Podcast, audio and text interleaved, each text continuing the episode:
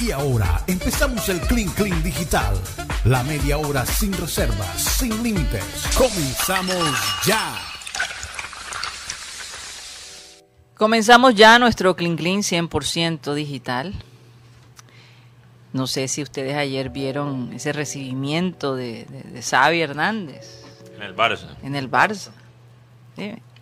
Todo el mundo estaba contento, ¿no? Y eh, ayer estaba viendo el chiringuito, yo, yo, les confieso que nada más pude aguantar ver el chiringuito como unos 15 minutos. Porque es que no sé, no, no, no dejan hablar. Eh, eh, eh, es que las cosas están bastante están, calientes. Están, están, bastante Entonces es un poquito desesperante. Me recuerda a un programa aquí en la ciudad.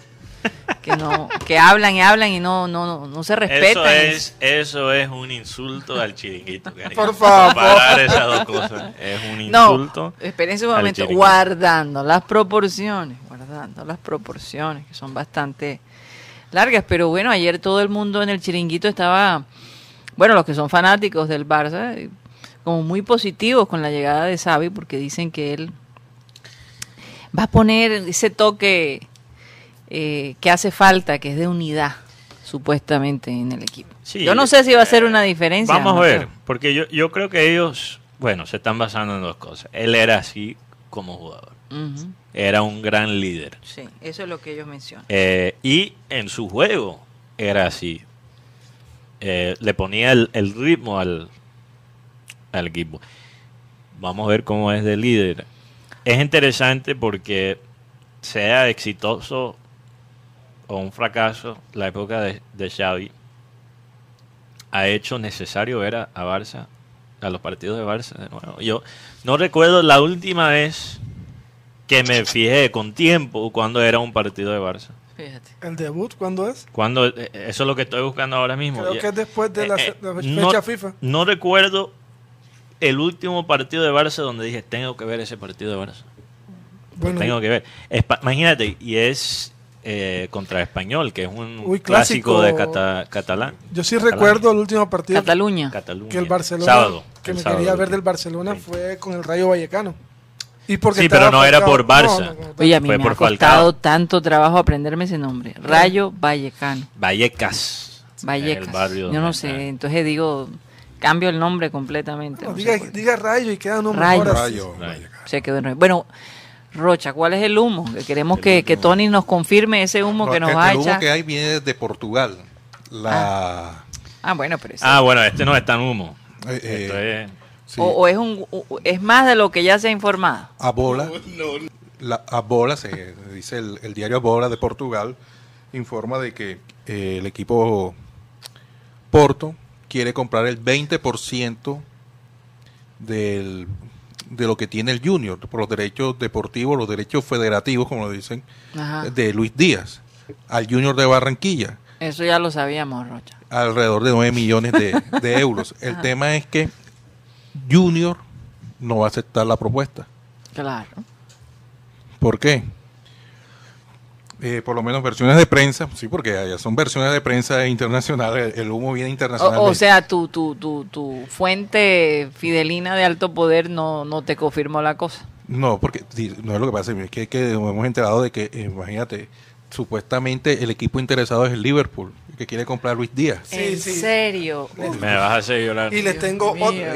Y, además me vas a eh, hacer llorar. el. Liverpool, No me, no me hagas, no, Ah. no me ilusiones, por Y, favor. te- y tengo otra de esas. Eh, pero- ya, eh, me, ya me pasó con Teo Luis Díaz, hace 10 necesita, años. Luis Díaz necesita club en su vida. Luis- Luis- el, Liverpool supuestamente le, eh, siempre para atraer a los jugadores le va a ofrecer una mansión a los- a- a- para tentarlo, por le, decirlo así. le- le ofreció una Es- mansión o en sea, este momento. es- ¿Eso es verdad, Mateo? ¿De dónde sal, ¿Cuál es la fuente de la mansión? No, eso me dijeron, eh, Ah, ¿Quién, no, la quién- información que tengo- ¿Quién te dijo eso? la fuente. La, la- fuente. La Ah. fuente aquí en, en Barranquilla. Sí. Eso Eh, es una mentira y te voy a decir por qué. Ujú. El Liverpool hoy en día con, con esto de, de los dueños del Liverpool que es Fenway Sports Group que son los mismos dueños De los Red Sox. los Red Sox. ujú.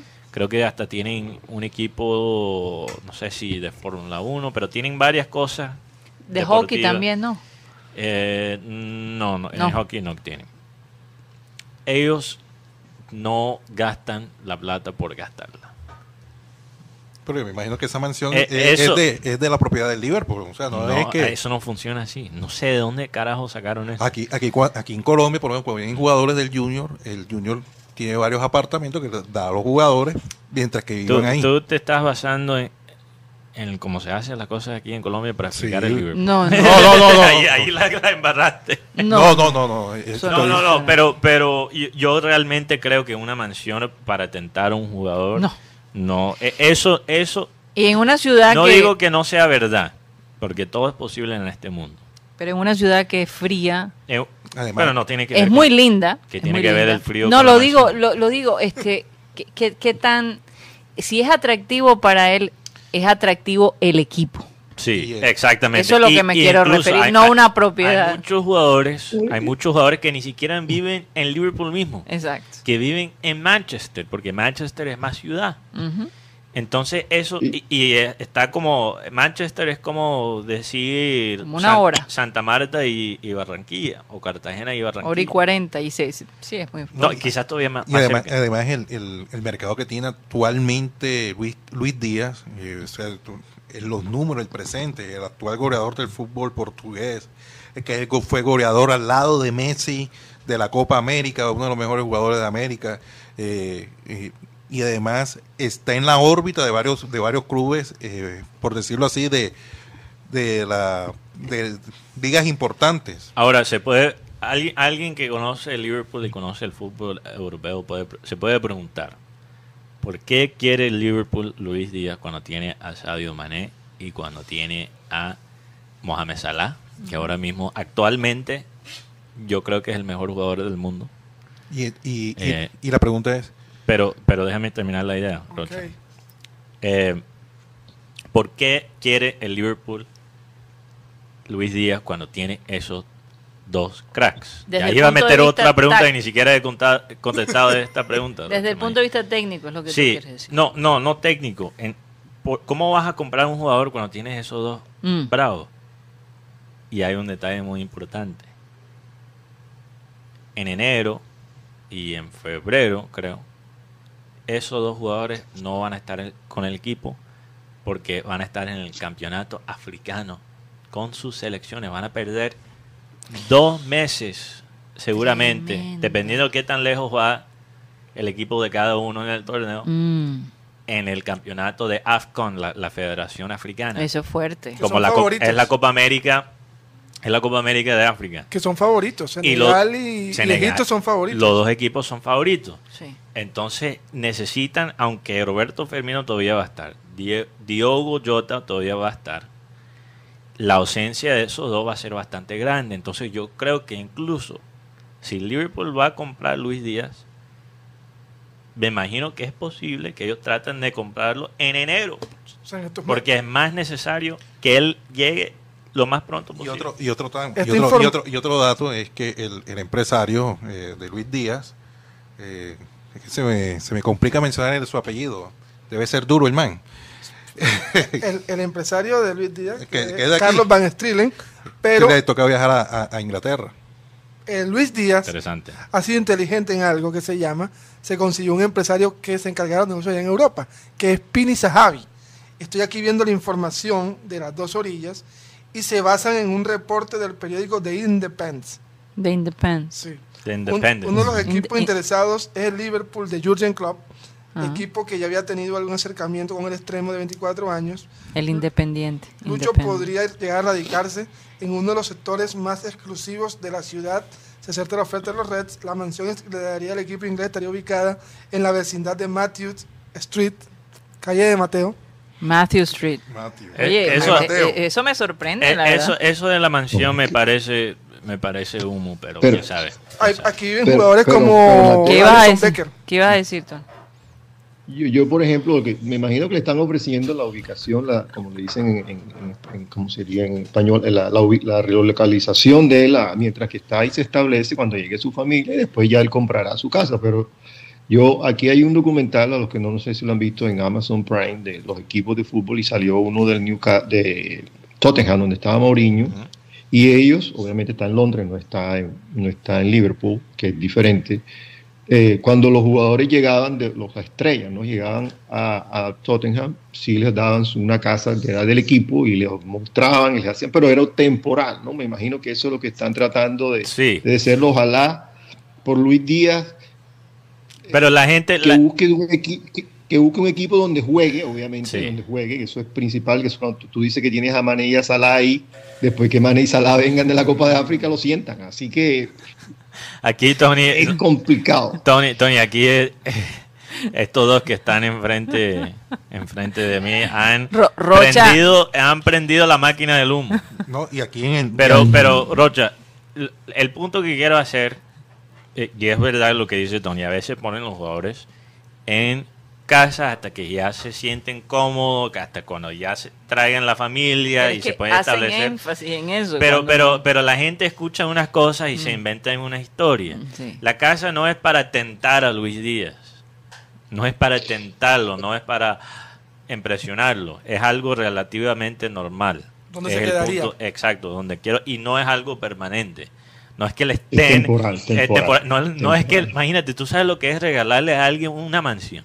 No, y los, y los impuestos después que hay que pagar allá en No Inglaterra. tiene nada de sentido, es altísimos. algo o sea, que en temporal. O sea, que en Colombia le regalaron un lote a, a Zambuesa. Pero, pero, Ay, ya, ya, ya, no. pero, Rocha, estás aplicando el- No, no, Rocha. Un lote no en puedes, Miami. no puedes lote- aplicar el tercer mundo y incluyo a Miami, que Miami, aunque Por esté en, el- en- en los Miami y Estados Unidos, Barranquilla son hermanos. no, Miami está de un paso de, de Barranquilla.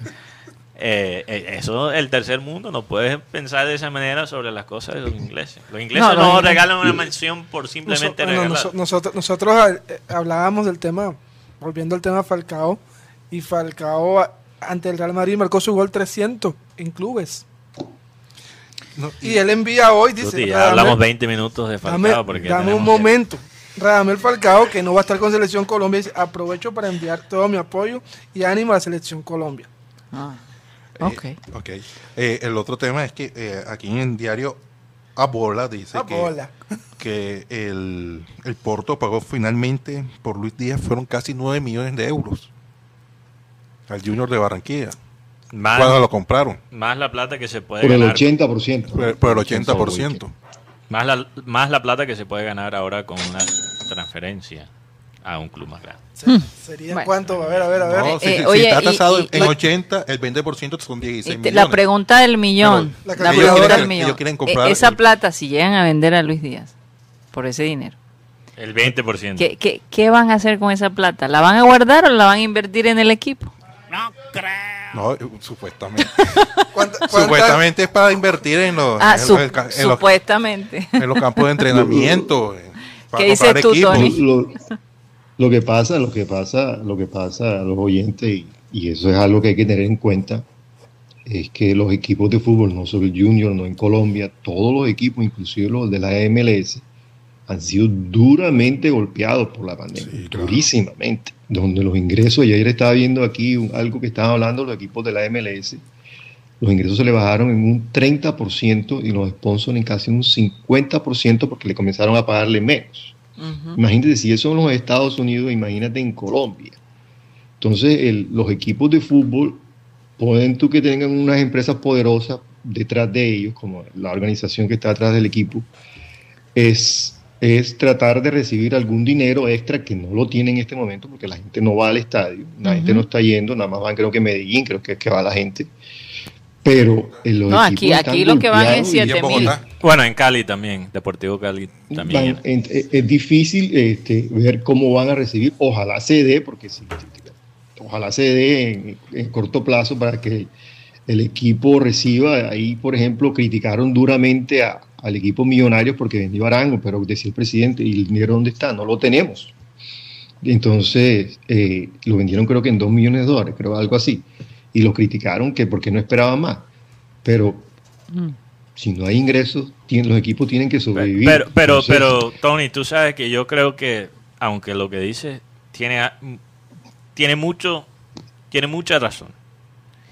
Yo creo que de- decirlo, presentarlo de esa manera, le quita un poquito la responsabilidad a los equipos colombianos de los errores y el mal manejo antes de la pandemia. cuando las cosas estaban más estables. Porque, ¿qué pasa? Realmente las pérdidas, si uno analiza las pérdidas entre Colombia y los Estados Unidos, la MLS, son iguales. Son, son bastante parecidas. Incluso, posiblemente las pérdidas en la MLS quizás eran todavía más, porque ahí sí se llenan los estadios. Sí. Y aquí no se llenaba antes de la pandemia. Pero Mateo, entonces Pero- eso demuestra que los clubes subestimaron no. la hinchada, el ingreso de la hinchada, porque muchos decían que con los patrocinios ellos podían no, sobrevivir. No, estaba, no estaba, eso no es. Espera, espera, Tony, espera, espera, Tony, espera. Tony. Eso no es la conclusión que iba a sacar. La conclusión que iba a sacar es que realmente los clubes están pagando, están pagando por sus malas decisiones cuando las cosas estaban estables. Porque aquí no se piensa en los próximos 5 o 10 años, sino pagar las cuentas de ayer. Y eso era antes de la pandemia. Entonces imagínate ahora. Entonces la desorganización de muchos clubes, incluyendo el Junior, ahora es obvio por la pandemia. Imagínate que para que ustedes se den una idea, aquí en la MLS, aquí se vendían, aquí el equipo, los equipos giran en torno, obviamente, a los patrocinios, a los derechos de televisión y a la venta de taquilla. Aquí la venta de taquilla la hacen para tener los, abonos, los abonados que llaman en Colombia. sí. Y los abonados, equipos que pueden vender el 15, el 20, el 30, el 50, 70% todo el año con los equipos de Seattle, de Nashville, todos esos equipos, y un equipo que no venden.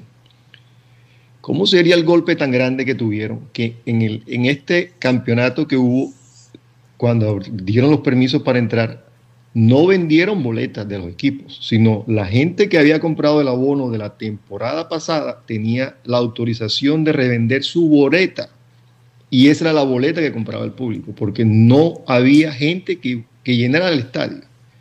Ningún sponsor regaló boletas durante todo este semestre, porque ellos decían que ellos no podían pagarle las boletas a la gente gratis, porque las empresas no estaban teniendo ingresos. Y la gente de televisión también le bajó los ingresos a los equipos por ne- renegociaron, porque la gente no estaba patrocinando, la- la- las empresas no patrocinaban la televisión. O sea, es una, es una cadena que viene, que viene, y viene. Y la cadena, algo que no sé si en Colombia se sabe, la cadena ESPN aquí casi ha desaparecido. Sí. Porque han tomado todas las grandes y los han, y los han absorbido porque no pueden. No pueden eh, sostener todo lo que ellos tenían antes. Así Sí, que eso ha convertido el, el- el deporte como tal en un, ha sido duramente afectado el béisbol, el fútbol, no sé el fútbol americano, porque el fútbol americano aquí es diferente, pero sí ha, afectado bastante y regresando al, al entorno colombiano, eh, es una cantidad de cosas. El manejo, como dice Mateo, ha sido siempre irregular porque ellos manejan el día a día y eso así se ha manejado por mucho tiempo. No quiero decir que esté bien o que esté mal, pero se maneja así.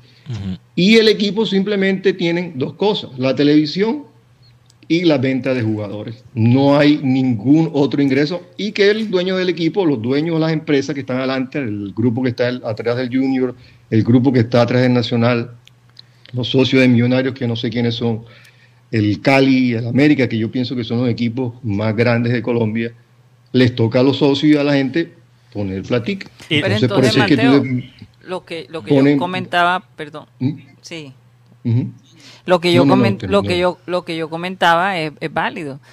No, no decía que no es válido. No es el punto que estaba No, haciendo. exactamente, pero pero tú recuerdas Ajá. que en algún momento el Junior dijo, nosotros no dependemos de los hinchas. Y los hinchas se fueron.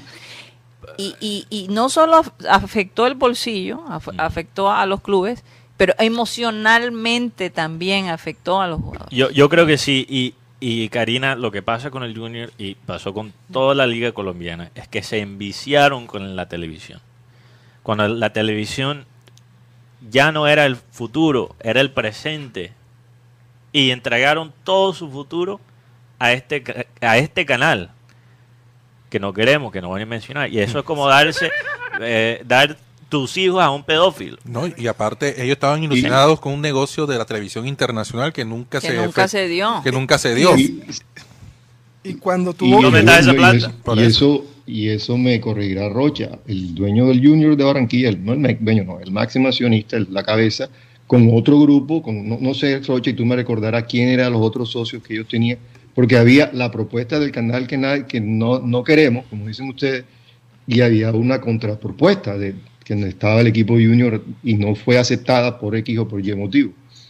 Y obviamente al aceptarle la otra propuesta, ha sucedido, apareció la pandemia, no hubo otro negocio y los equipos están ahí. No sé si Rocha o Guti tendrán la formación, pero creo que no les han pagado inclusive el dinero que ellos estaban esperando. No han pagado. Así que es una cadena, es una cadena de cosas y, y, voy a tomar algo que ha dicho Mateo, que lo he escuchado en el podcast estos días. ¿Por qué no renuevan a Teo? Porque Teo gana mucho dinero, ¿verdad? Para el mercado colombiano. ¿Cómo tú puedes negociar un contrato lesionado, sin ingresos y el equipo en competencia, pidiendo un año de contrato. Difícil, como, por lo que representa Teo, y de pronto va a sonar algo muy, es muy difícil que se logre eso, ¿me entiendes? Que se haya logrado eso, inclusive, eh, y Rocha me corregirá, Guti, el equipo mandó una propuesta para quedarse con Borja, y no se pudo hacer. Y terminamos en este equipo de aquí.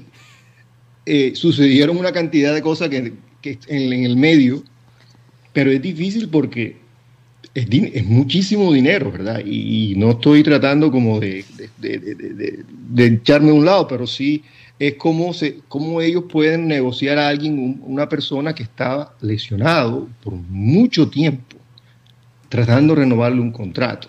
Lesionado que apenas empezó a jugar en el Cali, empezó a funcionar. esa es la parte que no entiendo. Pero, pero, pero, Tony, tienes, de nuevo, tienes la razón.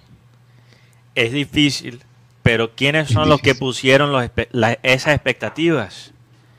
¿Quiénes son los, los que regalan los contratos, también multimillonarios, a jugadores que solo juegan cinco partidos? O sea, que como digo, a recuperarse lo que pasó con Teo lo que pasó con Teo, se le echó casi toda la culpa de parte del club a Teo. Y no han reconocido que realmente el club está pagando una serie de consecuencias por decisiones malas antes de la pandemia. Y la pandemia ha acelerado ese proceso, como ha acelerado el proceso en todo el mundo, en todos los aspectos. Pero era un proceso que ya había empezado. Y que no, no le permitió asegurar a los verdaderos elementos que definen a la calidad en el equipo. Entonces se tuvo que quedar con lo que se quedó. Y nos hemos dado cuenta que aquí en Colombia no, solamente, no vale solamente con fichar buenos jugadores, porque hay diferentes momentos, o por ejemplo, en el, cuando el 2017 en el famoso chateo, hubo cosas extrafutbolísticas que dieron al traste con esta, con esta inversión. Es más, Charade se va de aquí de Barranquilla porque tenían que venderlo. Porque si no, se perdió un dinero. Y, lo vende más barato, Guti, porque el, mejor Chara lo vimos seis meses antes y no se vendió para dejarlo y se resulta que los seis meses que quedó no hizo nada. Entonces, Pero Tony, es, complicado. Es complicado. ¿Cuántos jugadores han llegado al Junior básicamente a recuperarse aquí? Con contratos jugosos.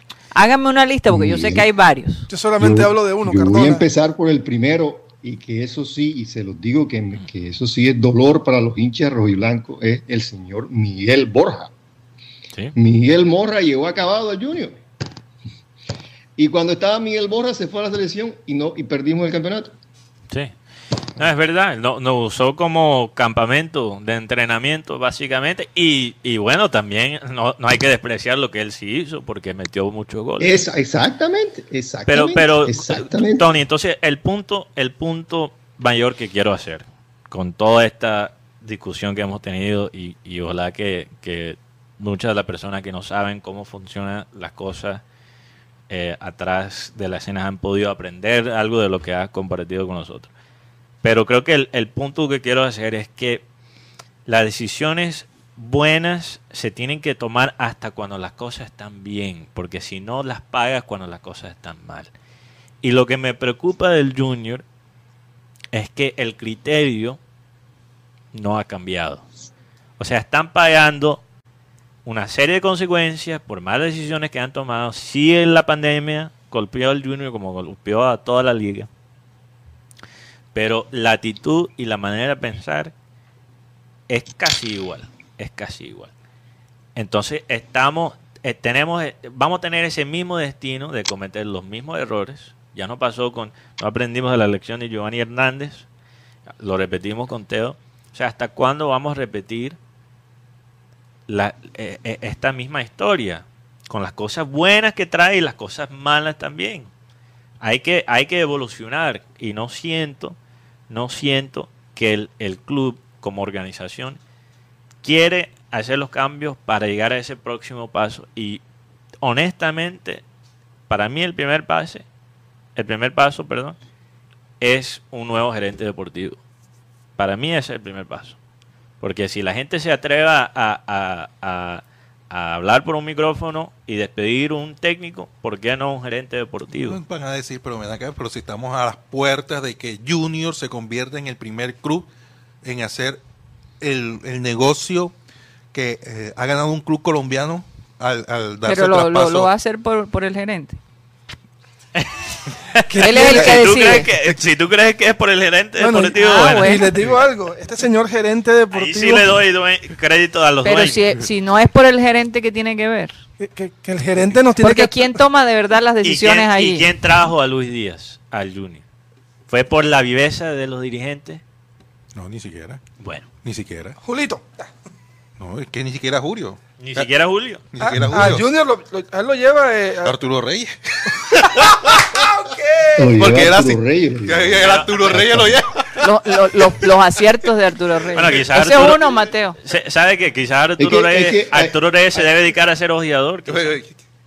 Ah, Es, es que de pronto, de pronto, de pronto uno, ¿verdad? Uno rico hablar aquí, eso es delicioso y uno habla, pero el manejo de, de, una organización como el Junior, como Liverpool, como todo es- es complejo porque los dueños, están los socios, están las empresas, están los técnicos menores, toda esta gente y de cuántos jugadores llegarán al junior, no sé, 50, 100, 200 personas, 200 niños que llegan que quieren jugar.